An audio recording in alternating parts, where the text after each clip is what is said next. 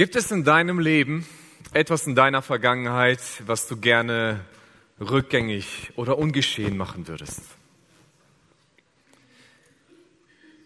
Bei mir gibt es etwas, worauf ich nicht stolz bin, aber tatsächlich ist es ein Teil meiner Vergangenheit und zwar ungefähr so mit 18 Jahren habe ich mir mal eine Dauerwelle gemacht. Ich habe leider kein passendes Bild gefunden, das ich euch zeigen kann. Ähm, ja, ich hatte so, so langes Haar und dann meinte ich, ich muss mal was Verrücktes machen, was ausprobieren. Habe ich mir eine Dauerwelle gemacht. Naja, musste ich halt durch eine Weile. Haare wollte ich nicht abschneiden, aber dann bin ich damit rumgelaufen. Aber nein, tatsächlich, oft gibt es Dinge in unserem Leben, in unserer Vergangenheit und vielleicht kennst du etwas, was bei dir gewesen ist, was uns irgendwie geprägt hat irgendwas in unserer Vergangenheit, was uns so tief beeinflusst hat, dass es irgendwie immer noch in unseren Knochen drin sitzt, in unserer Gegenwart und unserer Zukunft. Manchmal sind Erfahrungen der Vergangenheit so graus, dass sie unsere Gegenwart und unsere Zukunft bestimmen. Es kann irgendeine Enttäuschung sein, das kann irgendeine Verletzung sein, das kann irgendetwas sein, was du vielleicht gemacht hast. Und ich höre das immer wieder bei Menschen aus Gesprächen raus, wenn ich mich mit ihnen unterhalte. Dann kommen so Sätze manchmal raus, ich bin halt so weil. Oder ich werde nie weil. Oder ich kann halt nicht anders weil. Und nach diesem weil kommt immer irgendwas, was aus der Vergangenheit zu tun hat. Weil meine Eltern sich geschieden haben. Weil ich als Kind gemobbt worden bin. Weil mich mein Freund, meine Freundin betrogen hat. Und Dinge, die wir vielleicht nicht so gerne sagen, vielleicht weil ich jemanden enttäuscht habe. Weil ich irgendwo falsch gehandelt habe, weil ich Fehler gemacht habe, bin ich heute so, wie ich bin und meine Gegenwart ist davon geprägt. Ich möchte heute mit euch über eine Person nachdenken, deren Vergangenheit und Gegenwart nicht rosig gewesen ist, deren Zukunft aber großartig geworden ist. Mike hat es schon gesagt, es geht um Rahab.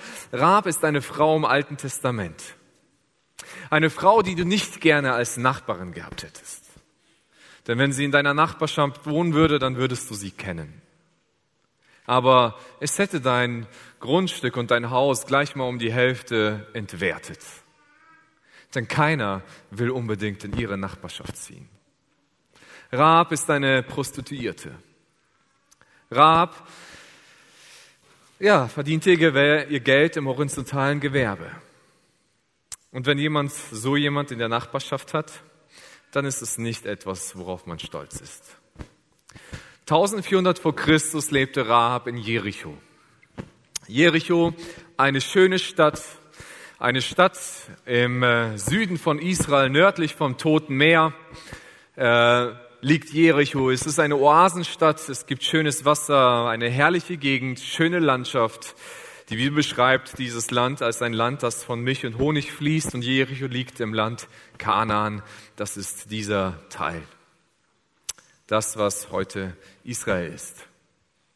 Sie besaß eine Wohnung in der Stadtmauer von Jericho und äh, ja, in dieser Wohnung ging sie ihrem Gewerbe nach und vermietete dann auch Schlafplätze für Reisende da es recht günstig auch dann bei ihr die Übernachtungsmöglichkeit gab.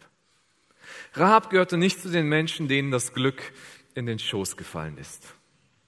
Prostituiert in dieser Zeit zu sein, ist oft eine Angelegenheit der Not. Das ist nicht etwas, was man sich aussucht irgendwo als Kind und denkt, das ist eine tolle Jobbeschreibung, die ich gerne mal nachgehen würde, sondern da rutscht man rein, weil man keine andere Wahl hat eventuell sogar von der eigenen Familie dafür verkauft und dafür genötigt um Geld reinzubekommen oder eben aus der eigenen Not heraus. Sie war unverheiratet. Aber wer würde so eine Frau gerne heiraten? Ja, viele Männer der Stadt kannten sie, wenn sie sie heimlich nachts besuchten, aber am Tage auf dem Marktplatz wollte keiner mit ihr auch nur ein Wort wechseln. Denn niemand will wirklich mit dieser Frau gesehen werden. Rahab musste sich selbst verkaufen, ihren Körper an Männer verkaufen, ihrem Lebensunterhalt zu bestreiten. Mit der Lebensgeschichte würde sie wahrscheinlich allein und einsam sterben. Der Unterhalt für eine Prostituierte, je älter sie wird, wird immer umso, umso schwerer, ihn zu bestreiten. Denn man wird ja nicht jünger. einen Lebenspartner zu finden? Das ist nicht die Auswahl unter den Besten zu suchen, sondern vielleicht das zu nehmen, was übrig bleibt. Wenn man überhaupt jemanden bekommt. Und dann noch ihre aktuelle politische prekäre Lage. Jericho ist zwar eine schöne Stadt, aber Jericho ist gerade unter so einem Gefühl der Angst gefangen. Denn ungefähr 25 Kilometer vor den Toren Jerichos auf der anderen Seite vom Jordan, in dieser Gegend, lagert sich gerade ein Volk. Das Volk Israel. Israel, eine große Nation, ist vor den Toren und das ganze Land hat Angst. Ja, Israel war schon vor 40 Jahren schon mal da.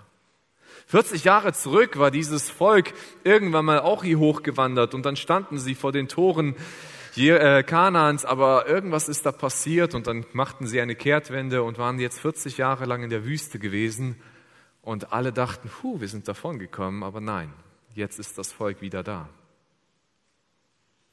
Alle können sich an die Geschichte dieses Volkes erinnern.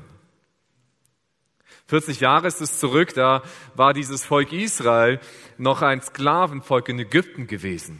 Und alle in der Stadt kennen die Geschichte, wie dieses Volk durch, den, durch das Meer gegangen ist und wie Gott dieses Meer geteilt hat und sie trockenen Fußes da durchgegangen sind und die, das Volk vom Pharao und seiner Armee darin ertrunken ist, weil das Wasser über ihn zusammengefallen ist. Alle kennen diese Geschichte. Aber jetzt ist es nochmal etwas anders. Das Volk Israel steht jetzt vor den Toren Jerichos und wartet hier versammelt mit seiner Kriegsschar.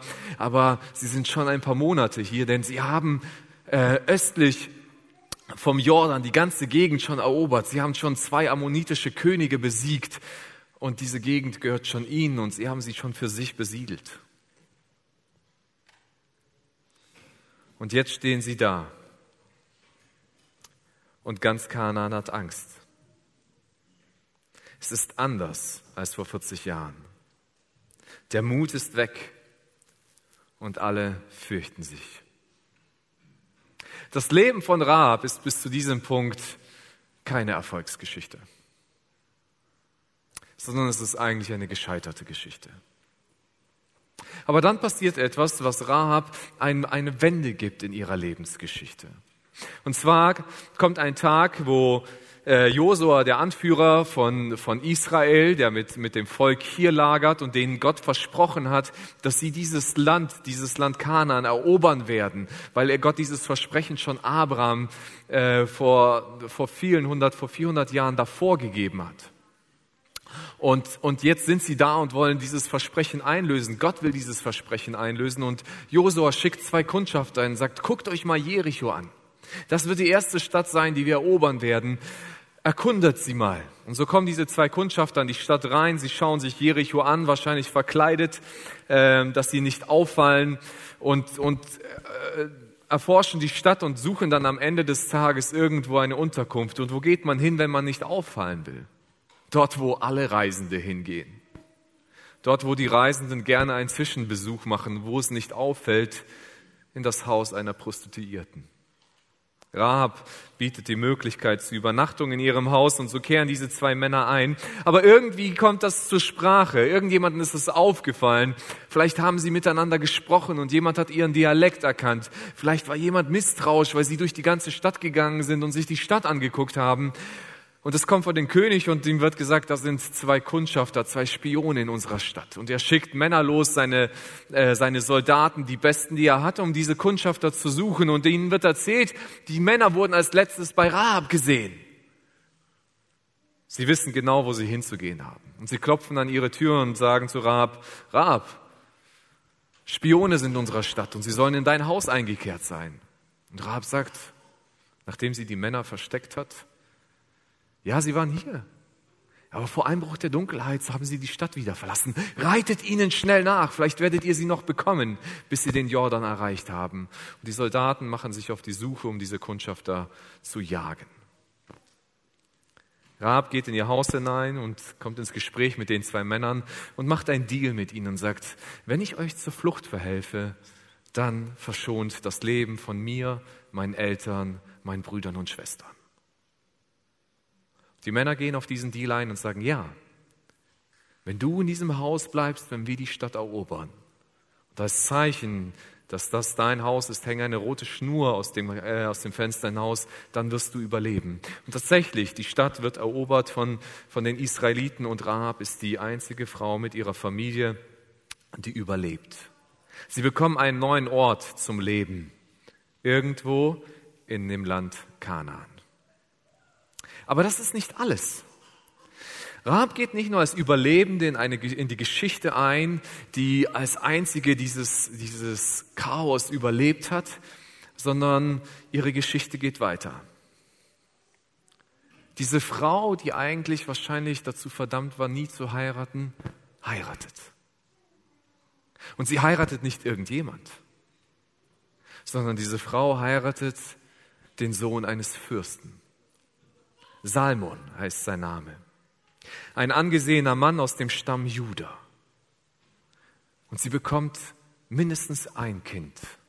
Zumindest wird von diesem einen berichtet. Und sie nennen dieses Kind Boas. Und Boas wird irgendwann mal der Mann von Ruth. Und Boas ist der Urgroßvater von dem König David. Sie geht in die Stammlinie des größten Königs Israels ein. Aber nicht nur das. David ist der Vorfahre von Jesus. Und so taucht Rahab als eine der wenigen Personen und Frauen im Neuen Testament in der Geschichte, im ersten Kapitel der, des Neuen Testaments, taucht diese Frau im fünften Vers auf, als diejenige, die im Stammbaum von Jesus drin ist. Und da heißt es, dieses Buch berichtet über die Herkunft und die Geschichte von Jesus Christus. Und dann wird die Geschichte und die Herkunft erzählt. Die Herkunft ist, Salmon zeugte Boas, die Mutter war Rahab.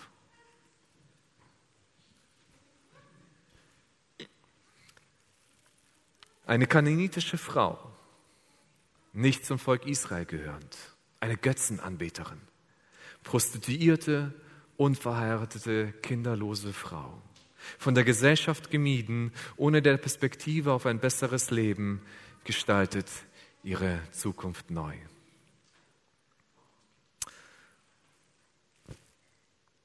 Und das ist das, was wir von ihr lernen dürfen. Deine Vergangenheit bestimmt nicht deine Zukunft. Ich finde die Geschichte von Rahab total faszinierend. Rahab ist nicht unbedingt ein Mensch, zumindest in ihrem früheren Leben, den ich in meinem Freundeskreis gehabt hätte, gern gehabt hätte. Das sind so Menschen, wo wir sagen, das sind gescheiterte Persönlichkeiten. Aber aus einer gescheiterten Persönlichkeit, die eine Geschichte hinter sich hat, und wir kennen ihre Geschichte nicht, ganz genau, wir wissen nur, wo sie irgendwo angekommen ist, wird ein ganz neuer Mensch, ein neues Leben, eine neue Zukunft, eine neue Perspektive. Tatsächlich ist es, glaube ich, manchmal so, dass wir Menschen uns hinter unserer Vergangenheit verstecken. Wir wollen unsere Zukunft nicht ändern. Ich bin halt so. Und wir akzeptieren das, was in unserer Vergangenheit, was vielleicht in unserem Leben an Entscheidungen schiefgelaufen ist, da, wo ich falsche Entscheidungen getroffen habe oder Dinge an mir getan worden sind. Und ich nehme sie einfach an und ich lasse sie einfach weiterlaufen. Wir benutzen unsere Vergangenheit, um, unsere, um die Fehler der Gegenwart zu rechtfertigen. Naja, was kann ich dafür? Mein Vater hat mich auch nicht geliebt. Und dann bin ich vielleicht genauso wie der Vater, der ich nie sein wollte. Wir verstecken uns hinter unserer Vergangenheit und beneiden diejenigen, die es anscheinend besser hatten als wir und vergraben uns in unserem Selbstmitleid und malen uns Illusionen aus, wenn unsere Vergangenheit doch eine schönere gewesen wäre, dann wäre unser Leben jetzt auch viel besser gewesen. Aber deine Vergangenheit bestimmt nicht deine Zukunft. Deine Vergangenheit erklärt deine Gegenwart. Sie bestimmt aber nicht deine Zukunft. Ja, meine Vergangenheit erklärt, wer ich heute bin. Sie erklärt mir, was ich in meinem Leben erlebt habe, was ich getan habe, wofür ich mich entschieden habe. Aber sie sagt mir nicht, wer ich sein kann. Die Vergangenheit erklärt, wer du bist, aber sie bestimmt nicht, wer du sein kannst. Denn du kannst Herr über deine Zukunft auch werden. Ich will hier nicht schlimme Erfahrungen kleinreden. Ich habe in der Seelsorge schon viele schlimme Dinge gehört, die Menschen widerfahren sind. Von Zwangsheiraten, von Missbrauch, von, von Gewalt und allem Möglichen. Und es tut mir unheimlich leid für diese Menschen. Aber ich kenne die Geschichten von Menschen, die diese Sachen erlebt haben, aber eine neue Perspektive bekommen haben. Und das ist das, was wir lernen können. Ich glaube daran, wir können unsere Zukunft mit Gott neu gestalten. Ja, dafür gehören viele Komponenten. Und ich kann nicht auf alle kleine Facetten eingehen, aber ich glaube, drei große Dinge gehören mindestens dazu und die können wir aus der Geschichte von Rahab lernen. Das erste ist, steh zu deiner Vergangenheit. Wir, wir, wenn schlechte Dinge in unserer Vergangenheit passiert sind, dann wollen wir nicht zu diesen Dingen stehen. Wir wollen sie irgendwo wegdrängen, wir wollen sie vermeiden, wir wollen sie nicht Teil unserer Identität sein lassen. Aber tatsächlich ist, wenn ich von meiner Vergangenheit fliehe, dann kann ich mich nicht mit ihr auseinandersetzen. Und das ist das, was wir von Rahab lernen können. Im Gespräch mit den Kundschaftern sagt Rahab folgende Worte. Ich weiß, dass der Herr euch dieses Land gegeben hat. Alle seine Bewohner zittern vor euch. Sie sind vor Angst wie gelähmt. Wir haben gehört, dass euer Gott euch einen Weg durch das Schilfmeer gebahnt hat, als ihr aus Ägypten gezogen seid. Wir wissen auch, dass ihr auf der anderen Seite des Jordans die beiden Amoriterkönige Sihon und Og besiegt und getötet habt. Deshalb haben wir allen Mut verloren. Keiner von uns wagt, gegen euch zu kämpfen, denn der Herr, euer Gott, hat die Macht im Himmel und auf der Erde. Rahab akzeptiert ihre Situation. Sie sagt, ja, wir sind, wir sind Kananiter. Ich bin eine, ich gehöre zu diesem Volk dazu. Und ich, ich gucke an und sage so, unsere Vergangenheit ist am Ende oder unsere Gegenwart ist am Ende. Sie akzeptiert, wo sie, wo sie drinsteckt, wo sie ist. Sie akzeptiert irgendwo auch ihr, ihr, ihr Leben, was sie gelebt hat. Und sie erkennt die Götter und die Götzen, an die sie bis jetzt geglaubt hat, auf die sie ihre Hoffnung gesetzt hat. Und davon gab es in Jericho bestimmt genug. Davon hatte sie vielleicht sogar in ihrem Haus welche drinstehen gehabt, zu denen sie morgens, mittags und abends vielleicht irgendwie gebetet hat, auf Hoffnung, dass ihr Leben sich bessern würde. Und sie stellt fest, diese haben keine Bedeutung gegenüber diesem Gott Israels. Denn wir sind dazu verurteilt, unterzugehen. Das, was dieser Gott mit dem Volk gemacht hat, wie er sie geleitet und wie er sie geführt hat. Das ist meine neue Realität. Interessant ist, dass als das Buch Josua oder äh, geschrieben worden ist, wo wir diese Landeroberung drin haben und die Geschichte von Rahab auftaucht, dass man im Nachhinein nicht einfach hätte doch diesen kleinen Begriff rausstreichen können. Nur ein einziges Wort und die Geschichte würde schon viel schöner klingen, oder? Und zwar, wenn man geschrieben hätte, und die Kundschafter zogen oder übernachteten im Haus von Rahab. Punkt. Einfach dieses Wort Prostituierte rausnehmen. Und schon würde sich das viel schöner anhören, oder? Aber nein, dieses Wort drin blieb, blieb drin. Dieses Wort ist Teil von ihrer Identität und es verfolgt sie sogar bis ins Neue Testament hinein. Rahab wusste, was ihr Lebensunterhalt war. Sie wusste, was sie für eine Art von Mensch oder wo sie hingekommen ist. Aber sie akzeptierte es. Sie setzte sich damit irgendwie auseinander und auch mit ihrer Situation als Kananiterin und deswegen redete sie sich nicht die Situation schön. So müssen, wir werden das schon noch schaffen. Wir werden wir werden die Israeliten irgendwie besiegen. Die Mauern von Jericho sind dick. Sie versuchte nicht der Realität zu entfliehen und irgendwie sich in einer falschen Hoffnung zu bergen, sondern sie akzeptierte ihre Situation. Wer sich vor seiner Vergangenheit versteckt, wird seine Zukunft nicht ändern. Denn die Vergangenheit wird immer und immer wieder ihn einholen. Wenn wir von unserer Vergangenheit weglaufen und nicht uns mit unserer Vergangenheit auseinandersetzen, so sind wir dazu gezwungen, eigentlich immer im Rücken jemanden zu haben, der uns irgendwo hinschiebt oder hindrängt. Aber wenn wir ehrlich zu uns selbst sein können, dann ist es ein Teil dessen, dass wir das annehmen, was da ist. Und dann zu gucken, wohin es weitergehen kann. Und das ist der zweite Punkt, den Rahab macht. Sie hat Mut zur Veränderung. Rahab hat Mut zur Veränderung. Es ist ja nicht nur zu sagen, so, ich gebe den Kundschaftern eine Chance. Für sie ist es, sie, sie ist sich bewusst, das wird alles verändern. Wenn dieses Volk hier in dieses Land geht, dann wird nichts mehr beim Alten bleiben. Sie ist sich bewusst, dass, dass, dass sie Kopf und Kragen riskiert, was da passiert. Als die Kundschafter in ihr Haus reingehen, da hat sie sich vielleicht noch gar nichts gedacht. Als sie merkt, dass das Israeliten sind und sie sie versteckt. Und dann macht euch mal bewusst, dass da eine Frau steht und sie lügt gerade die stärksten Männer der Stadt an, die da bewaffnet vor ihrer Tür stehen, die der König geschickt hat, und was das bedeutet, diese Männer gerade bei sich zu Hause heimlich zu verstecken. Ich weiß nicht, was durch ihren Kopf geht, als sie mit diesen Männern spricht, aber ich glaube eins, was sie verstanden hat, ich kann hier eine neue Chance wittern. Und wenn ich den Mut habe, etwas zu wagen, dann kann etwas Neues für mich entstehen. Wenn man die Zukunft neu schaffen will, braucht man Mut zur Veränderung. Und, und Rahab brauchte diesen Mut. Sie musste mutig sein zu überlegen, ey, okay, es ist ja das eine, die Soldaten anzulügen, aber die sind ja immer noch in meinem Haus. Was ist, wenn jemand bei der Flucht diese Männer sehen würde? Was ist, wenn sie doch mein Haus durchsuchen und ich habe gelogen?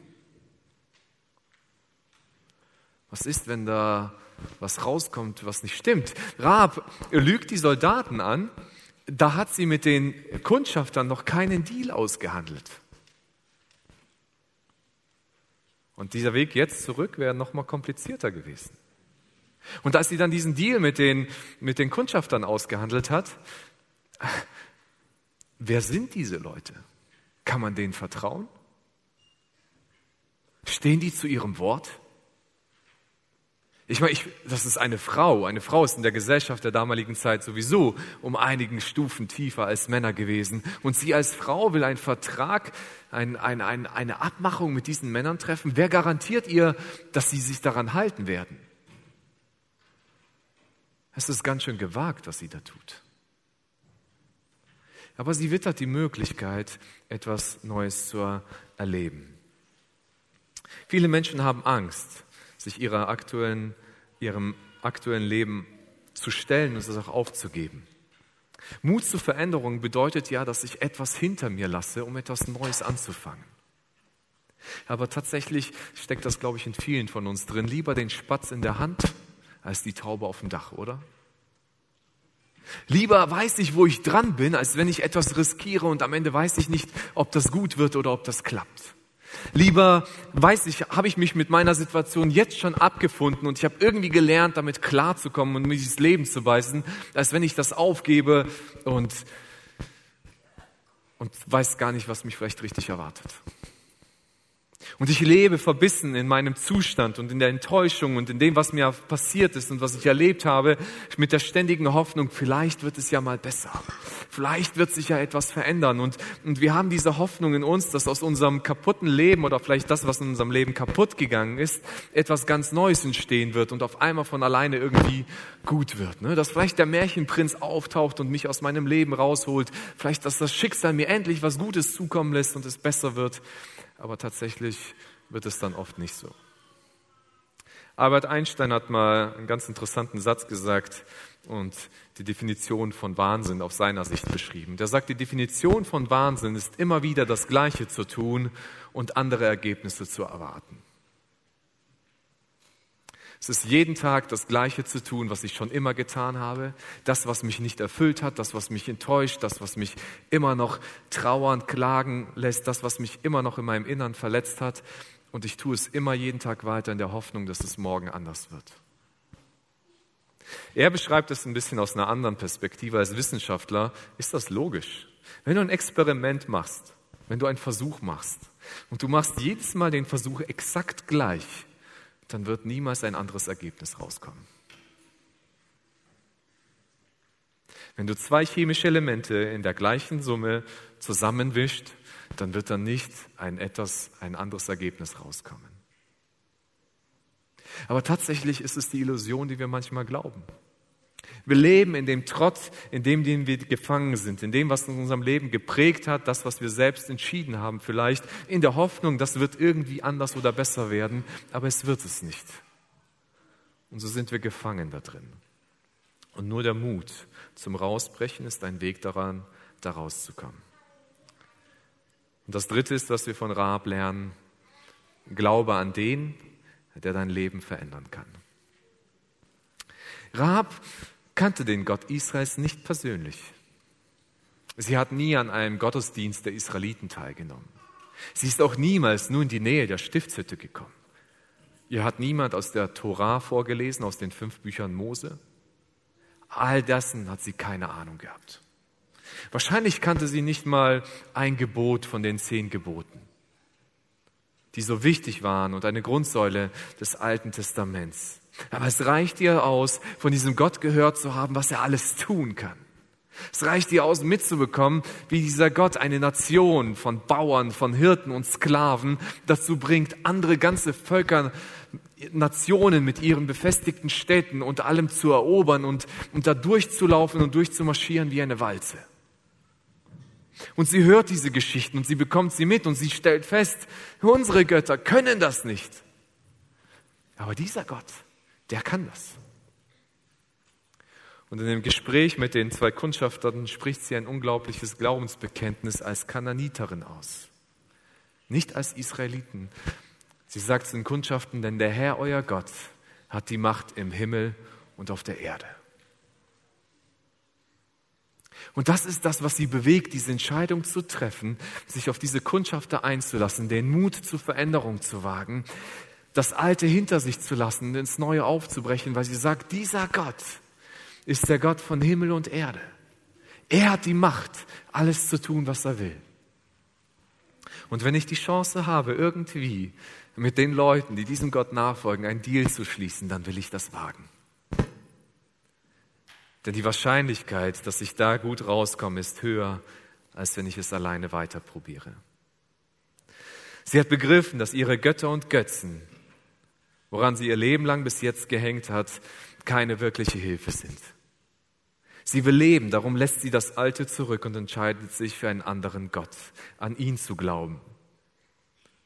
Und diesen Glauben hat sie ihr Leben und ihre Familie gerettet. Das Interessante ist, dass Rahab im Neuen Testament als Glaubensheldin eingegangen ist. Im Buch der Hebräer, äh, im elften Kapitel, beschreibt der Schreiber den Glauben und er beschreibt, was Glauben bedeutet. Und dann macht er eine Auflistung an Beispielen des Alten Testaments von, Män von Männern und Frauen, die, die ihren Glauben gelebt und bezeugt haben. Und in Hebräer 11, 33, da schreibt er, wie kam es, dass die Prostituierte, hätte man dieses eine Wort nur weggelassen von Rahab, dann wäre ihre Geschichte und ihr Ruf viel schöner gewesen, aber es taucht immer noch auf. Rahab, wie die Prostituierte Rahab, vor dem Verderben bewahrt blieb, das über Jericho hereinbrach. Der Grund dafür war ihr Glaube. Die anderen Einwohner hatten sich Gott nicht unterworfen, sie aber hatte die Kundschafter der Israeliten freundlich bei sich aufgenommen. Rahabs Glaube bestand darin, dass sie ihre alte Wertvorstellung, ihre, ihre alten das, was ihr früher Halt gegeben hat, aufzugeben und sich an etwas Neues zu klammern.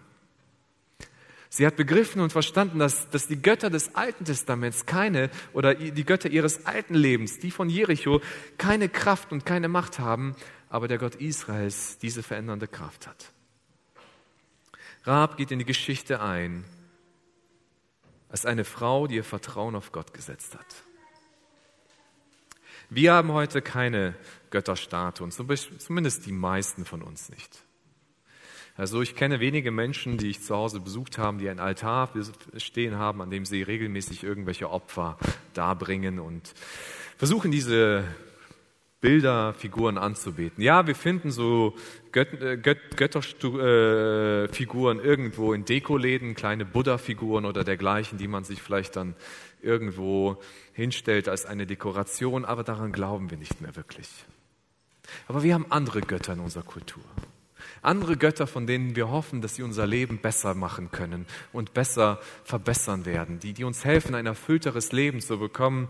Und diese Götter sind nicht in der, ja, auf irgendeinem Podest sichtbar, sondern sie stehen vielleicht in der Garage oder sie hängen an irgendeinem, an einer Wand eingerahmt und drücken etwas aus. Diese Götter sind Materialismus, Anerkennung, Karriere, Erfolg.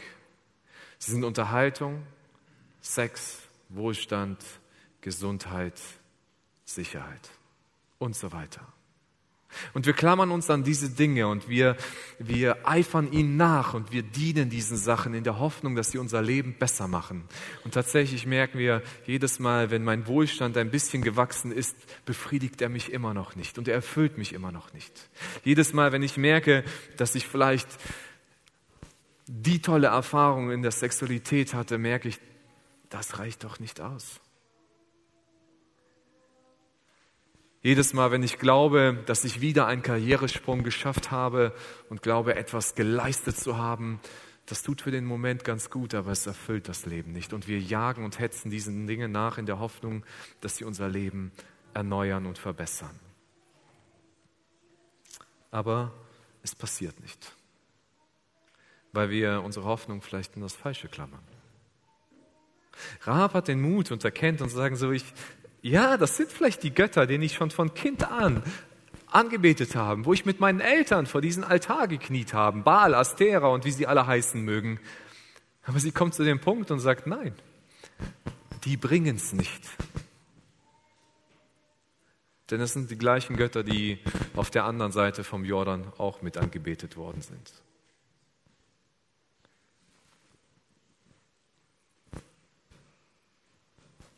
Und hier kommen wir noch zu etwas ganz Wichtigem.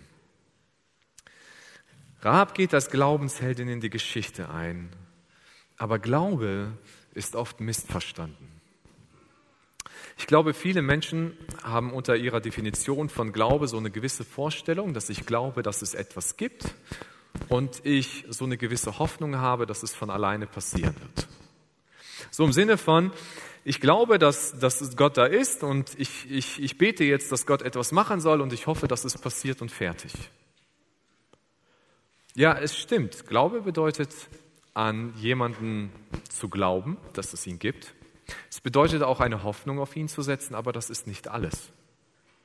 Sondern der Glaube der Bibel, von dem die Bibel spricht, ist immer ein Glaube der Aktion. Es ist immer ein Glaube, der in Tat sich umsetzt. Es ist ein Glaube, der zum Handeln bewegt. Und diese Auseinandersetzung führt schon Jakobus, der Bruder von Jesus, der irgendwann die Gemeinde in Jerusalem geleitet hat und dann einen Brief an andere Gemeinden geschrieben hat in diesem Brief. Diese Auseinandersetzung zu sagen, Leute, es, glaubt, es reicht nicht nur, wenn ihr daran glaubt, dass es Gott gibt, sondern ihr müsst euren Glauben sichtbar werden lassen. Er muss gelebt werden. Und er schreibt in Jakobus Kapitel 2, Vers 20, Willst du denn nicht begreifen, du unverständiger Mensch, dass der Glaube ohne Taten nutzlos ist? Und dann macht er zwei Beispiele. Das eine Beispiel ist von Abraham, wie sein Glaube sich in die Tat umgesetzt hat. Und dann macht er ein zweites Beispiel ab Vers 25. War es bei der Prostituierten Rahab nicht ebenso? Auch sie wurde aufgrund ihrer Taten für gerecht erklärt, denn sie nahm die israelitischen Boten gastfreundlich bei sich auf und half ihnen, auf einen geheimen Weg aus der Stadt zu fliehen. Genauso nämlich, wie der Körper ohne den Geist ein toter Körper ist, so ist auch der Glaube ohne Taten ein toter Glaube. Jakobus gebraucht Rahab hier als Beispiel für, für eine Glaubensfrau. Und er sagt, ihr Glaube war nicht nur ein Glaube, der sich irgendwie in einer Hoffnung geklammert hat, ohne eine Handlung dahinter zu setzen. Im Sinne von, da kommen die Soldaten und klopfen an ihre Tür und sie sagt, ja, die Kundschafter sind hier, nimmt sie mit. Und innerlich denkt sie, ja, der Gott Israels ist wirklich ein großer Gott. Hoffentlich werde ich verschont. Dieser Glaube hätte ihr nicht weitergeholfen. Denn wenn sie wirklich glaubt, dass dieser Gott dieses Volk einnehmen wird, dass Jericho überrannt werden wird, dann wird er mit seinen Kundschaftern sein, also werde ich mit seinen Kundschaftern sein, ich werde mich für sie entscheiden. Und sie geht auf volles Risiko und entscheidet sich, diesen Männern zu helfen. Und das ist der Ausdruck ihres Glaubens. Glauben bedeutet nicht nur einfach passiv abzuwarten, sondern es ist zu handeln in der Hoffnung, dass Gott seinen Teil leisten wird.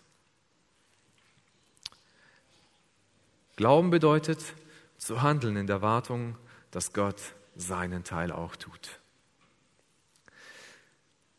Ich stelle mir diese Frau vor. Ich weiß nicht, was ihr so in dem Moment durchging, als diese Soldaten vor ihr standen und sehr aufgewühlt vor ihr sind. Die ganze Stadt hat Angst. Und diese Frau steht da und lügt gerade die Soldaten an, obwohl sie weiß, die Kundschafter sind in ihrem Haus.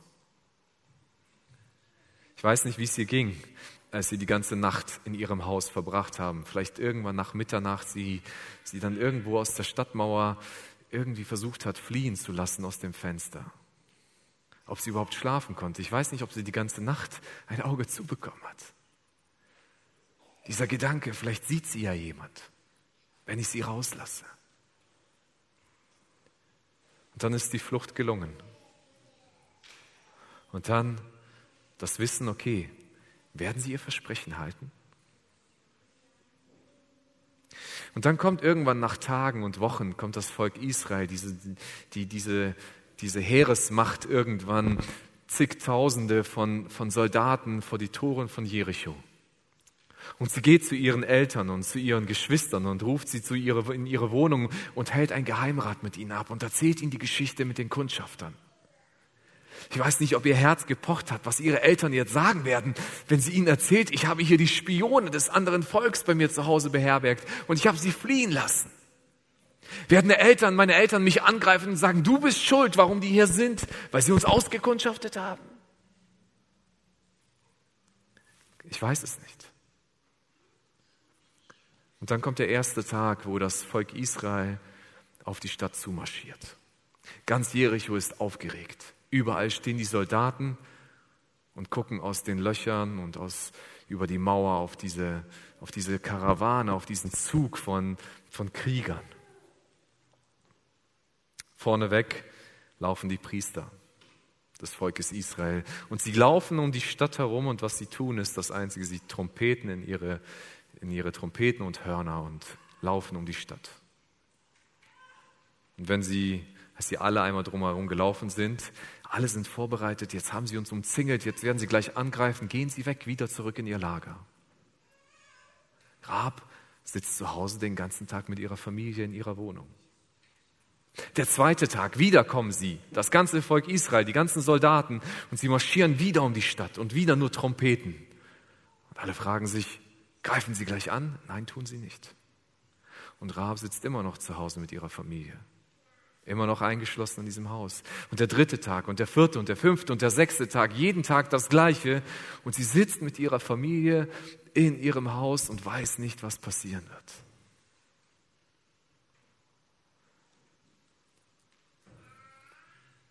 Aber sie hält daran fest, die Familie verlässt das Haus nicht.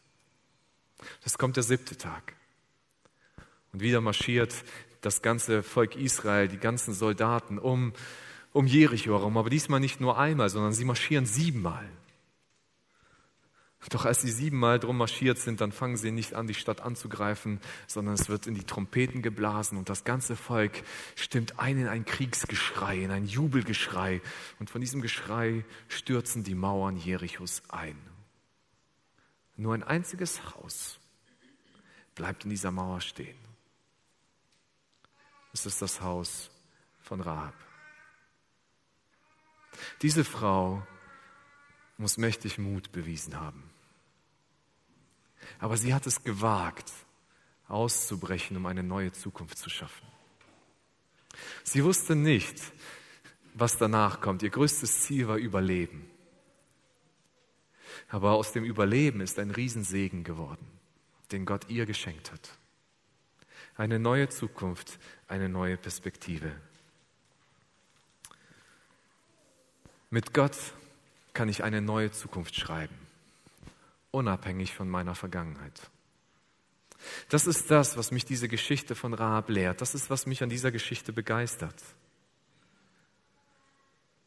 Und am Ende ist Rahabs Geschichte nichts anderes als die Geschichte, die Jesus mit der Menschheit schreibt. Jesus kommt in diese Welt hinein und er sieht die Zerbrochenheit dieser Welt. Er sieht das, was an dieser Welt kaputt ist. Er sieht das, was Menschen an Ungerechtigkeit, an Leid verursacht haben. Er sieht all die Fehler, die du getan hast, die ich getan habe. Er sieht all den Schmerz, der dir zugefügt worden ist. Er sieht all die Verletzung, die dir beigebracht worden ist. Und er kommt in diese Welt und was er will, ist Vergebung und Heilung. Er möchte denen vergeben, die Schuld begangen haben und er möchte den Menschen helfen zu heilen, an denen Schuld begangen worden ist, die, die ungerecht behandelt worden sind. Er ist gekommen, um ein neues Leben zu bringen, aber das, was, was die Menschen akzeptieren müssen, ist, dass sie bedürftig sind, dass sie begreifen, dass ihre Situation ist, dass sie Hilfe brauchen. Jesus sagte mal über sich selbst im Johannesevangelium, ich bin die Tür. Wenn jemand durch mich eintritt, wird er gerettet werden. Jesus kennt unsere Realität, er kennt meine Vergangenheit, er kennt meine Geschichte, er kennt meine Gegenwart. Aber er liebt mich und dich so sehr, dass er sagt, ich will ihm retten aus dem, wo er drin steckt, zu etwas ganz Neuem. Ich bin die Tür, wenn jemand durch mich eintritt, wird er gerettet werden. Er wird ein- und ausgehen und gute Weide finden. Der Dieb kommt nur, um die Schafe zu stehlen und zu schlachten und um Verderben zu bringen. Ich aber bin gekommen, um ihnen Leben zu bringen, Leben in ganzer Fülle.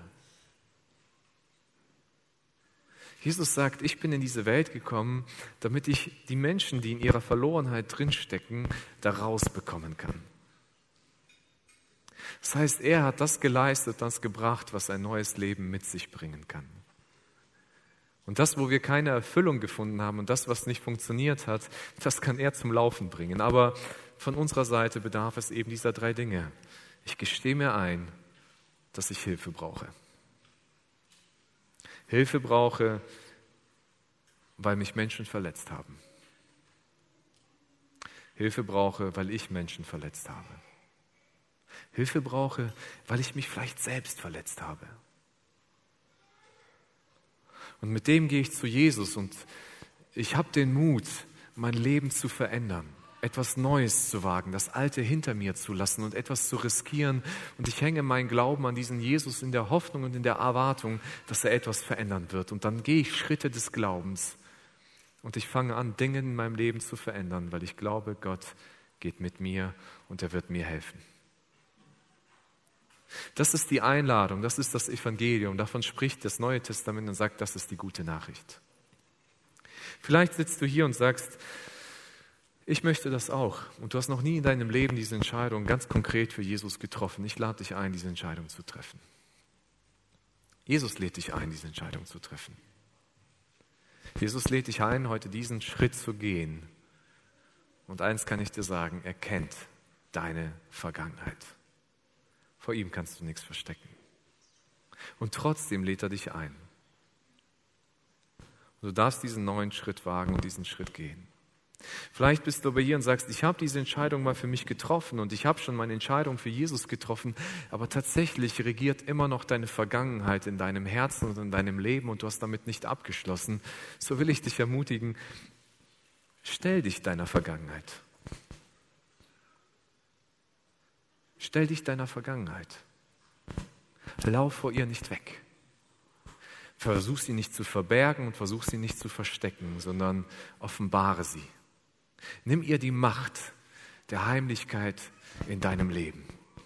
Nimm ihr die Macht, von hinten dir immer wieder ein Messer in den Rücken zu rahmen, um dir zu sagen, du bist nichts wert. Nimm ihr die Macht zu sagen, du hast es nicht verdient. Nimm deiner Vergangenheit die Macht zu sagen, du bist ein Niemand indem du sie bloßstellst und sie Jesus übergibst. Und fang eine neue Zukunft an. Fang diese Zukunft nicht aus eigener Kraft an, sondern fang diese Zukunft mit Jesus gemeinsam an. Lass dich auf diese neue Beziehung oder auf diesen Jesus ein, dass er dein Leben verändern geht. Geh Schritte des Glaubens. Fang das an zu tun, was Jesus dir vorgelebt hat, was er dir gezeigt hat. Geh Schritte mit anderen Menschen zusammen und du wirst eine neue Zukunft kreieren für dein Sein. Das ist die gute Nachricht. Nimm das heute für dich mit.